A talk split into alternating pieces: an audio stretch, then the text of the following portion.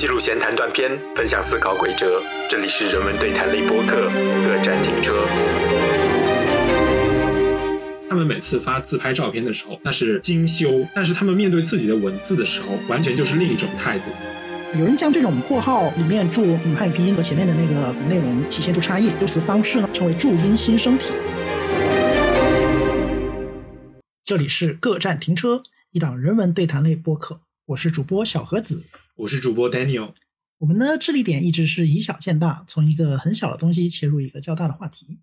那么今天我们就来谈谈一个生活中随处可见，但是我们却经常忽略的东西，那就是标点符号。对，我们今天就是要谈论标点。那可能大家在写文章的时候，经常会遇到的一个问题就是，我要使用什么标点？当然，可能很多朋友就是不太关注标点了，觉得标准就是很随意的。那确实也是这样，因为在这个网络时代，大家对标点的认识已经发生了变化。那么呢，我们今天也会谈到，是在网络时代、网络的这个语境当中，标点其实出现了一些新的用法。那最近也有一些公众号的文章，还有论文谈到这个方面的问题，我们也会结合这些文章来说说标点有什么新的用法。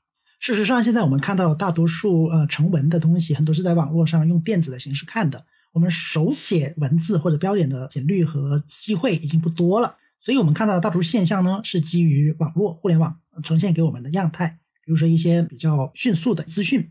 在这个过程中呢，我们又不得不运用标点。当然啦。有些人写一段话是完全不用标点的，当然那种读起来可能会比较累，所以我们是基于用标点的情况来谈。那么这个标点之中呢，可以看到很多各种各样的东西。那作为今天这一档节目的一个引子，我想跟大家读一段某位明星在微博上使用的标点情况吧。这这位明星具体是谁？那我就不在这里多说了，因为这个并不重要。我只是想呈现他发的一段话，然后为了解释标点啊，所以我会把他用了什么标点来说给大家听。那么呢，这位明星他是对前段时间，呃，应该不是前段时间了，应该是去年年中的时候，对，就是杭州发生的一个社会性事件发表的一个看法。他说：“太可怕了，太可怕了！”空格，从昨天一直被吓到现在。逗号。细思恐极，逗号，那是他老婆啊，逗号，怎么下得去刀？三个句号，然后他跳了一行，发了一个括号，空格空格空格，好多个空格，好之后是大脑忍不住模拟情境，空格空格，发了一个表情，然后再括号，基本上我就是读了大概是四行字吧，大家可以看一下他用了哪些标点，他首先用的空格，这个是空标点，没有用到标点。那还用了逗号，那这个逗号是比较正常的。最后呢，他用了三个句号，这三个句号其实应该是想表达省略号的意思吧。然后又用了括号，然后又是一堆空格，而且这个空格它不是对称的，它是有很多很多空格。所以说看了这一句话以后，其实是有点不明所以吧，因为它标点用的非常的奇怪，非常的非主流。啊，标点读出来，这个行为本身就 可以很把这种荒谬性展现出来了。对的，其实标点一般是不读的，所以说也大家也不去重视这个东西嘛。它作为一种图像性的东西，它更多是在像图像一样表示图示图示的内容。所以说到这个，其实很有意思。我们都说标点，标点，标点符号，标点符号标和点是不一样的，这你知道的。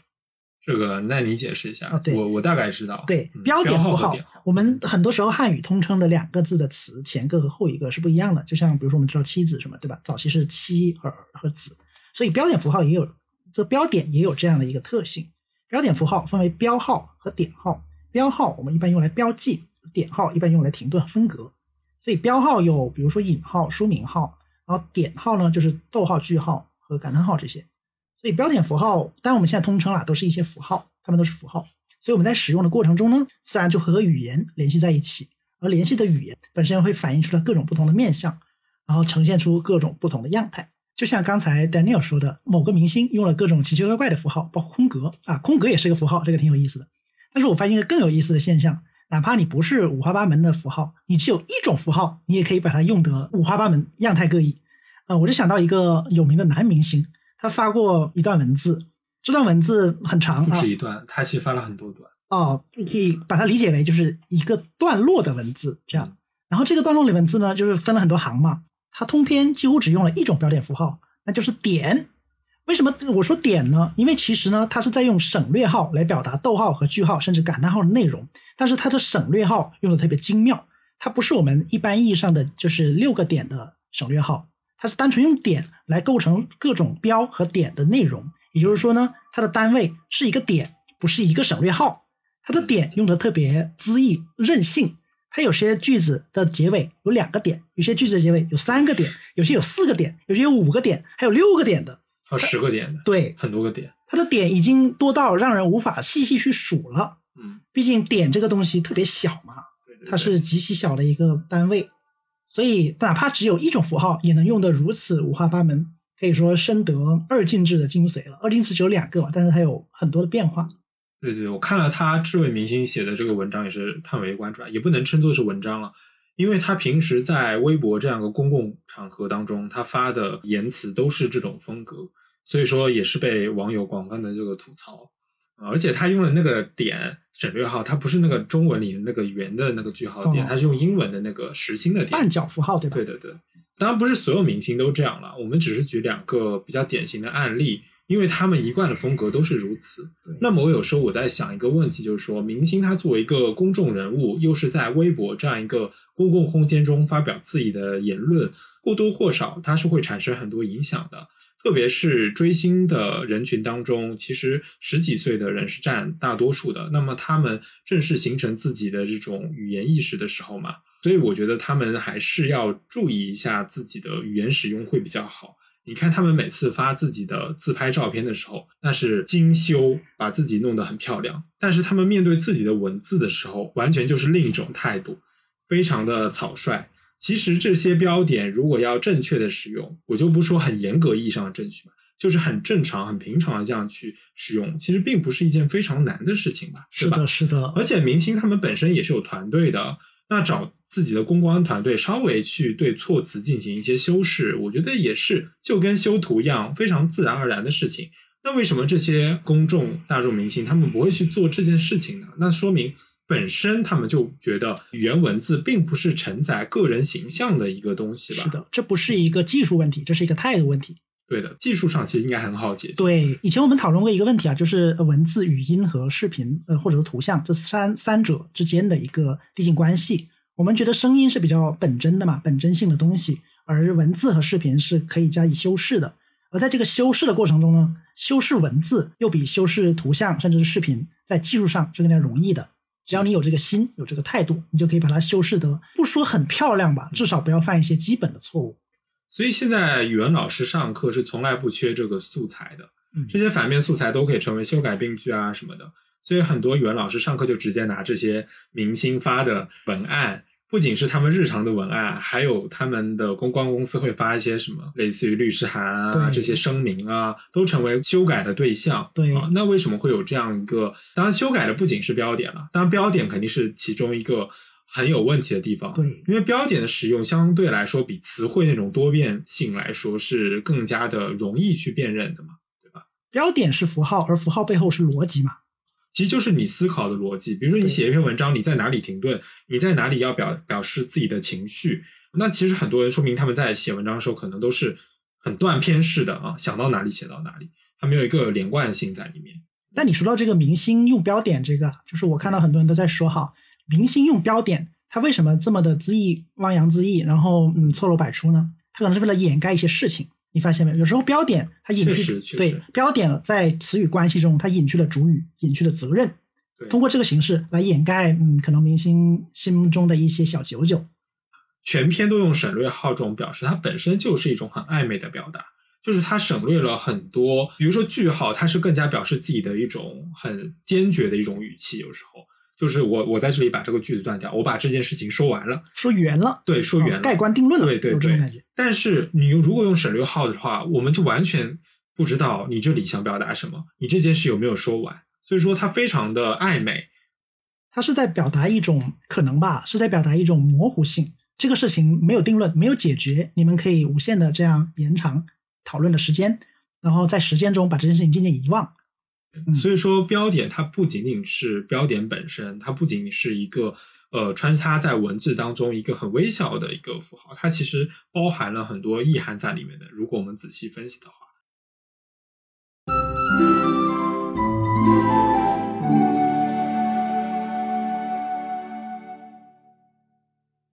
我记得一个很有名的新闻人，他说过，他现在看网上的这些网络信息，他先看标题，对，标题用了一个什么标点，基本上决定了这篇文章本身的一个基调在哪里。比如说标题当中用了感叹号，用了用了问号，比如说震惊，马上一个感叹号，对吧？大家都知道这个是一个什么样的新闻体。那很有可能具有辨识性的这些训练有素的读者，他就不会点进去看这样的一篇文章了，对吧？是的，或者说这个标题中用一些什么反问句、很激烈的语气，那往往这种文章它并不是一个观点性的，它可能就是一个情绪性的文章。所以说，从标点的标题就可以看出这些了。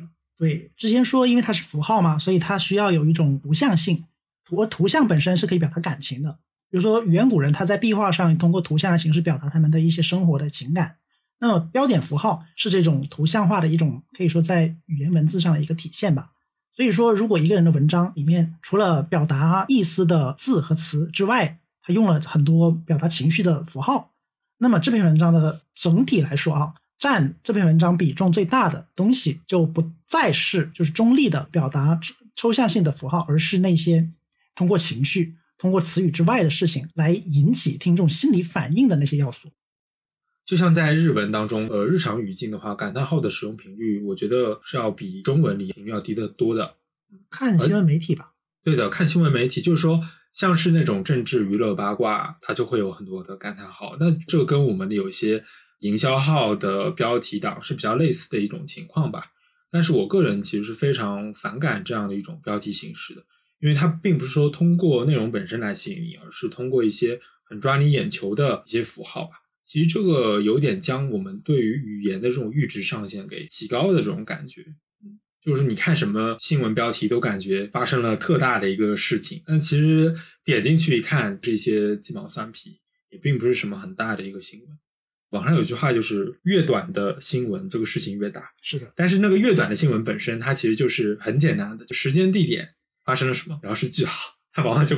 很大的情况，它倒反不用那个感叹号，或者不用那个反问句出来。有时候啊，事实本身比情感更能够直击我们的人心。为什么呢？事实是呈现在我们眼前的，我们相当于被动的接受一个事实，而情感是我们内心的一个嗯极其容易操纵的东西。一个我们不能改变的事实，它能够让我们有一种不得不接受它的感觉。但一个情感，我们很多时候会反过来质询它，或者是不接受这样的情感。或者是对这样的情感做一个内心的放大或者缩小，而这个是相当容易操控的。但事实本身我们是操纵不了的，我们只能够接受它，或者是不接受它，然后调整自己的心态。当然，今天我们讨论观点，并不是想让大家说我们呼吁什么大家要正确使用标点，不，并不是。就我们是想讨论这个标点背后的一些可以延伸开来的一些事情。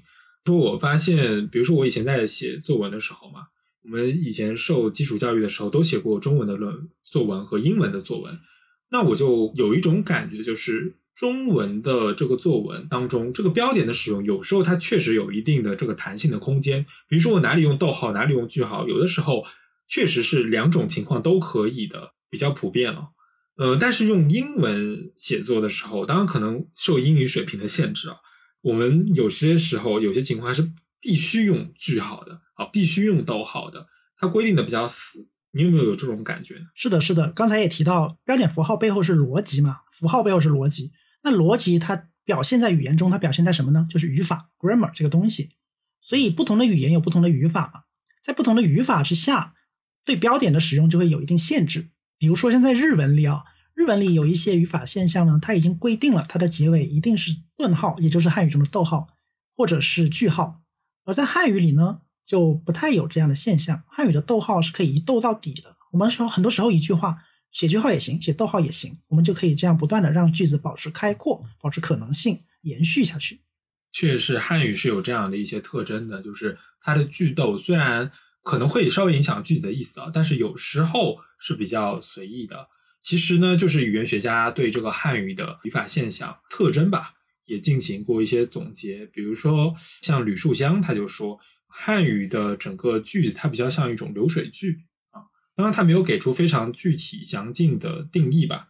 他说的是，他说汉语口语里特别多这个流水句，一个小句接一个小句的，很多地方就是可断可连。那可断可连就是说，你可以句号，也可以是逗号的这样一种情况会出现。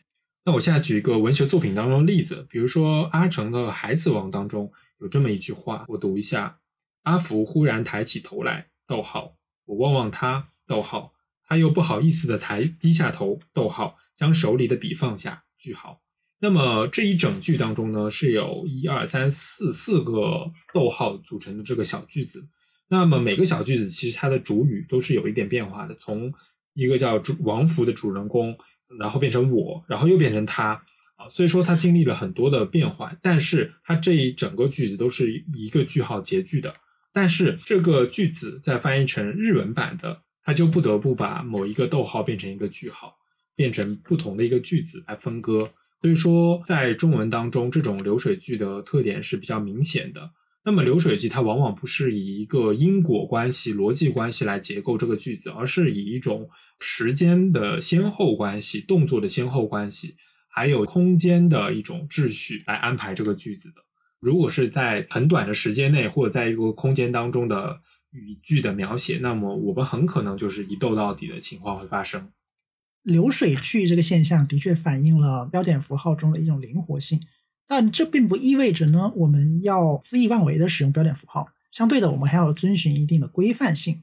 就拿某个省略号用的非常多的那个文本来说，它就是把一种符号当成了所有的符号，而这个在规范性中是站不住脚的，因为只有一种符号的那个符号体系是相对单调的，而这个已经在有现成的标点符号体系之下。只用一种去取代别的，就会出现代入数值错误的问题。这个是我们需要遵循的规范。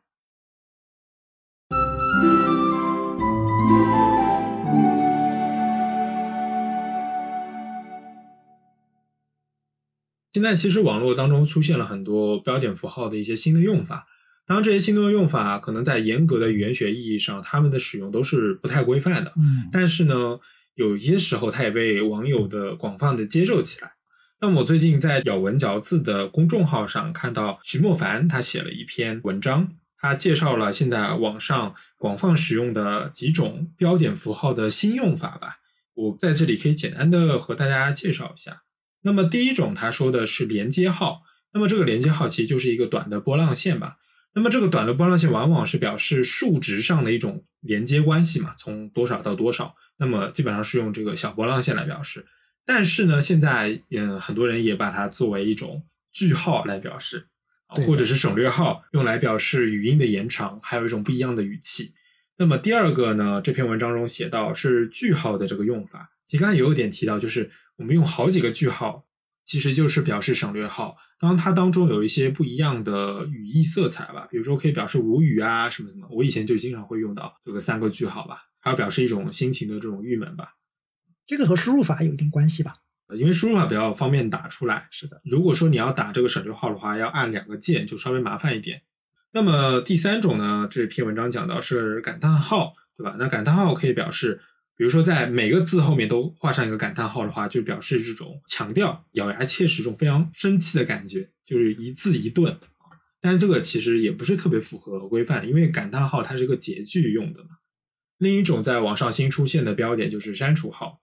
那么这篇文章中举了一个例子，比如说适合单身狗一个人养的宠物有哪些？那么他用了一个单线划的，就是删除号画在单身狗这三个字上面。那其实它表示一种调侃的效果，他又想表露出自己是单身狗这样的身份，但是又感觉在藏着点什么啊，所以说还是一个比较幽默的一个用法吧。那么呢，最后一种是我们等下可能会稍微多说一点的，就是括号。就比如说，在某一个汉字后面补上一个括号，那么括号里面写的不是另一个汉字，而写的是拼音的这样一种情况，就是我给每某个词去注音，但是注这个音呢，并不是标准的汉语拼音，它注的其实是其他词，所以说这里面造成了一个很有意思的语义效果，就是在括号外面的词，它其实正常我们会用到的词，但是括号里面的词，其实是这个说话人他真正想表达的一种具有调侃意味的语义吧。是的，是这个用的很多。在刚才提到删除号嘛，其实这个删除号本身是一个修改编辑的符号，它在文字编辑里会经常使用。但是这个东西一般是不呈现在呃出版物里面的，因为这个删除是一个修改意见嘛。真正修改过后的内容是根据修改过后的内容呈现给大家的。所以呢，呃，如果我们要表达一个事情，就是我们既想否定它，然后但是又想用另一个词去替代它的时候，我们一般来说，与其打一个删除号，不如在背后加一个括号，在括号里面输入我们的一些调侃的心声，通过这个来造成一种效果。那么上面这几种标点符号的新用呢，是在这篇文章中呈现的。大家如果有兴趣的话，可以看一下我们贴在这个文案当中的链接。那么我其实我自己也观察到一些其他的标点用法的新用，我这里可以简单的举两个例子吧。第一个就是大家现在都很，也不说排斥吧，就是对这个六个点的省略号其实不太喜欢用，可能觉得它太冗长了吧，放在一个那个完整的句子里面，它那种切断的效果非常的明显。所以说现在有时候大家就是点三个点，这个还是比较常见的。但是你要点两个点、四个点就很奇怪了。三个点还是比较多见的，就是六个点的一半这种感觉。这个和这个点是怎么打出来的是蛮有关系的。有些人打这个省略号呢，是通过键盘上那个 Shift 加呃那个哪哪个键，好像是六吧？对，是这样出来的。有些人呢是根据那个半角打点打三个或者六个，有些人呢是用句号，这就有很多种省略的方式。就是你看它那个省略号位置，其实大概能看出来它是怎么打出来的。如果是键盘上直接摁那个 Shift 加六呢，出来是六个点。但是有些人会习惯的删除半个啊，删半半边吧，只剩三个。对的。那么还有一种呢，就是关于引号的这个用法，现在网络上也很多，就是它不用这个像像逗点的这个蝌蚪蝌蚪一样的这个引号，那我们就把它叫做圆引号吧。它用的是一种直角的引号。其实这个在很早前的时候，包括现在的繁体中文的出版物当中，还有包括日文的出版物当中，都是大量的使用这个直角的这个引号的。哎，你说到这个直角引号，其实它里面还有一些学问。直角引号分两种，一种是直角实心的，一种是直角空心的。那个直角空心的呢，一般是当做书名号，或者是实心直角引号里面再出现引文的时候的一种表达，一种递进多层次的一种引啊，双引就是引号里面的引号。但这个很有趣的就是，其实很多人并不在意这个，他们会在直角里面还是用直角。嗯，有这种情况。确实，这个跟输入法可能也有一点关系，因为像我像我平时打日文的时候，确实那个两个直角那个引号其实挺难打的。是的，嗯，其实我还看到有帖子，知乎有发引那个史料吧，就是民国的时候，他们有人还发明了三个直角的那个引号，就是重叠在一起，感觉那个已经不是标点符号了，就是纯粹是一个图像。嗯嗯，那我觉得为什么大家会喜欢使用这个直角的引号呢？到底有什么原因呢？我觉得可有一种可能性，就是直角的引号，它本身跟汉字的这个笔画构成，它是比较相似的，就是它融入到整个字牌当中是比较和谐的吧。方块字嘛，对，方块字，它直角它也是方块的这种形式，所以就是很多人他就不用这个元引号了。然后这个比较怎么说，比较随意吧。但是美观上，其实大家发现没有，直角引号它那个方向感比较明确，它有点像我们测视力的时候那个，也是类似有直角有方向性的。但是那个蝌蚪引号，有时候大家会发现，尤其是在半角情况下，正引号和反引号很多时候是混在一起的。尤其是谈话内容多了起来的时候，那个蝌蚪不但看起来比较繁杂，正引号、反引号有时候还会交替的错误的以错误的次序出现。所以我觉得我刚才举的这两种吧，一个是三个点的省略号，还有一个是这个直角引号，我觉得都反映了大家的一个感受，就是汉字的这个美观性，就整个文文字本身它呈现的这个美观性，大家就会开始注意起来。当然，这个东西我们也很难去下一个判断，说它到底好还是不好。对，这个就我们只是说分析一个目前来有的现象吧。好，那接下来我们回到括号的活用这个问题上。在《读书》杂志今年二零二一年一月的一篇王杰的文章里面，他就把这个现象单独提出来，成为了一种嗯学术的观察。有人将这种括号里面注汉语拼音，然后和前面的那个内容体现出差异的这样一种修辞方式呢，称为注音新生体。注音就是标注声音，然后新生就是内心的声音。大部分情况下呢，括号外的那个表述都更加的官方，更加的正式，但是括号内。就比较嗯随意了，它是要表达的东西呢，这才是作者真正的意图所在。比如说所所谓的，像刚才提到一个例子啊，像单身狗和一个人，一个人就比较正式，但是单身狗啊就比较诙谐，比较随意，而单身狗才是可能是说话者想要自嘲或者想要表达的一个内心思想。然后我们一本正经想刚冠冕堂皇的表达那些东西呢，然后马上就会被括号里面的这种声音，也就是我们的心声所打断。然后揭示出背后一些我们所遮掩的，然后更加日常的那些含义。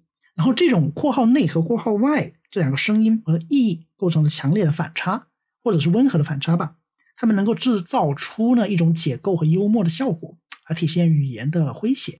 那么这种标点、汉字、拼音混用的表现方式呢，其实也是激活了拼音的更多的语义可能性嘛。因为往往我们看到拼音的时候，已经是在小学的那种绘本啊什么的那种读物当中，拼音往往是出现在汉字的上面。而且上面的拼音呢，基本上都是字典里的规范性拼音。但是我们现在看到括号和拼音的这个活用，那么其实这个拼音它并不承担语音的信息，就是括号外面这个字的语音信息，它承担的是某种语义的信息。所以说，拼音的这个活用是特别有意思的一件事情，它体现了一个句子当中的两种声音，两个叙述者在同时的讲话，这种博弈是非常有趣的一件事情。但其实拼音这种形式在正式出版物中是不太被允许的，也只有在网络环境中这样一个相对自由宽松的气氛下，拼音呢才能够成为对原本意思的一种注解，来体现不一样的效果。而实际上呢，拼音这个东西它注在上面，这种形式在出版业中叫旁注标记，就是在字的上面，如果是竖排横呃横排那种从右往左读的，就注在右边。这种形式叫旁注标记，在旁边可以注上很多东西，比如说最简单的是注音，起到一个辅助的效果，面向一些比如说学龄前儿童啊，或者是一些难懂的字和词和音，通过这个形式来让一些，比如说汉字是表意的嘛，如何让一个表意的符号能够被我们念出来、发音出来呢？那就在旁边注上音标。你这里说的不是音标，应该是拼音吧？啊，对对对，音标和拼音是不一样的。这个形式旁注标记。但这个形式一旦允许存在了以后呢，我们有很多赋予它内涵的办法。比如说旁注标记，我们注的东西不一定是拼音，也可以是别的符号，比如说汉字什么的。我们可以用汉字去注汉字，但这个在出版业中比较复杂，因为排版上不是很方便，而且在一般的网络输入中是很难在一个字的旁边注上东西的。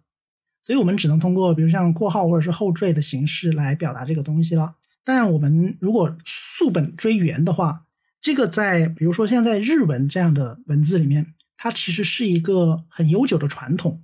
大家知道日文有一种语法现象叫做训读，这个训是什么意思呢？有嗯训化的意思啊。虽然那个训是言字旁的训嘛，一个言一个川。日文最早的时候呢，它是通过汉语汉文的那些汉字来给自己标音嘛，那个就是早期的那个呃万叶假名这种。在古世纪里面用的这种，但是久而久之呢，日文在发展的过程中，他们对一些从汉文过来的字，他们有了一些自己的念法，他们就会把这个字想给想给它驯化，让它赋予它一个呃日本自己的或者是日本文化中自己的念法，而这个过程呢，就叫把汉字驯化了，也就产生了训读，而这个过程是相当也不能说任意吧，但是它至少打开了一扇门，这扇门里呢。我们把一个原来来自于汉文的汉字注上各种不同的音，而注音的过程中呢，那个表音的东西又可以体现出不同的含义。比如说，在很多日文的歌词里，或者是一些嗯传统的固定用法里，那个汉字的传统读法，或者说是那个来自于汉文的读法，和它在和文日文中的读法是不一样的啊。比如说，像在歌词里的一些，它写作汉字写成天堂，但是它念出来是念 heaven。还有在烟草这两个汉字中，它不是念烟梭或者是别的，它是念塔巴库。塔巴库是外来语嘛，所以这种给字做特殊读音或者特殊释义的做法，现在在汉语中也逐渐通过标点符号、括号中出现拼音这种形式，逐渐得到了嗯广泛使用。也不能算广泛吧，就是它其实是在网络这种限定的环境中使用，正式出版物中还是没有被接受的。对。那你刚才讲的这些，其实我觉得可能对日语不太熟悉的听众来说，可能稍微有点困难。那我自己就补充一下吧。其实日文它不像中文那么的单纯，就中文完全是用汉字来表记的。那日文其实有不同的这种表记形式，一种就是大家熟悉的汉字，还有一种就是假名。那假名分平假名和片假名。那刚才我们讲的这个 ruby，也就是它的表音这个符号吧，就是在汉字上标上这个日文的假名。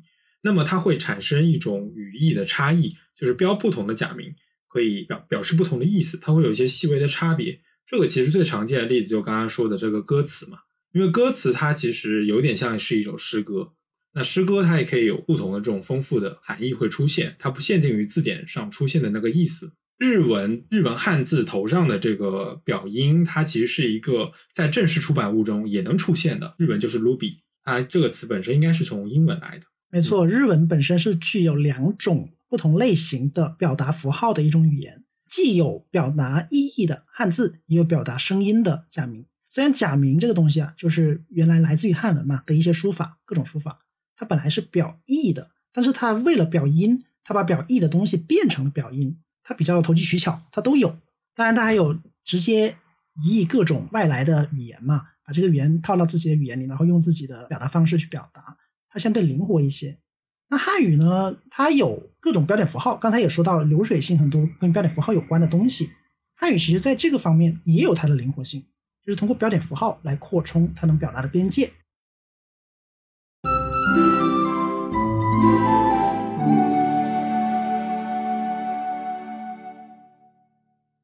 们今天嗯讨论了非常多的这个关于标点的话题，先是从这个明星的个案，然后再说到汉语标点的一些特性，接着又说到现在网络上对标点的一些比较活泼的用法吧，最后又延伸到这个日文当中的标点使用和中文有什么不同啊？也不是标点吧，就是这个注音的使用有什么不同？那么最后呢，我也是想回到一些比较轻松的一些课题。刚才我们说到那些比较有趣的一些标点使用方法，你在日常中这种对话当中有没有会使用？嗯，其实还是有的，因为很多时候用标点嘛，刚才也说是表达一种情绪，表达情绪的时候是不会思考很多东西的，这两者是相互排斥的嘛。当你思考很多了，你就不会用这么多表达情绪的符号了。所以其实像刚才那个波浪线，表示欢快语气的波浪线，本身是可以表示一种就是在严肃话题之下的一种转场吧，气氛的转换。那这个不是就是一个思考？我觉得我也会用到那个波浪线，但是我就是缓和语气。比如说前面一句话比较严肃的话，那可能最后加个波浪线，表示自己的语气，或者加个表情也可以。但我觉得我每次用到的话，肯定是经过思考了。我肯定会觉得前面这句话是不是它本身比较硬？我们其实很已经把这个该用什么标点符号的这个思考过程呢，已经在很多次的这种训练和使用中呢，我们意识到这一点，已经把这个时间压缩了。而实际上呢，呃，还有一个情况啊，就是可能用的人不是很多，但是我的确见到，就是单括号的使用，很多人在单括号里面可以表达一种内心的 OS，甚至还有一种现象，就是单括号后面什么都没有，留不留下一种空白，表达什么呢？表达你懂的，你懂我要说什么，我不写的这样一种效果啊。单括号也可以作为一种符号用，但是这个对吧，在传统看来是不允许的，括号必须是成对出现的，单括号是违反规则的，但是的确是在被使用中。啊，体现出一种相当的灵活性。嗯，原本括号的意思就是补充说明嘛，它其实是跟前面的形成一种解释的关系嘛，互相解释。但是如果是单括号的话，它其实是更进一步，它表达是这个说话人隐而不显的一种内心的活动吧，留白。对的，留白。那么它跟所谓的呃注音新生体，它稍微有点差别。那注音新生体其实它是双括号，然后里面加了这个拼音，它其实是表音。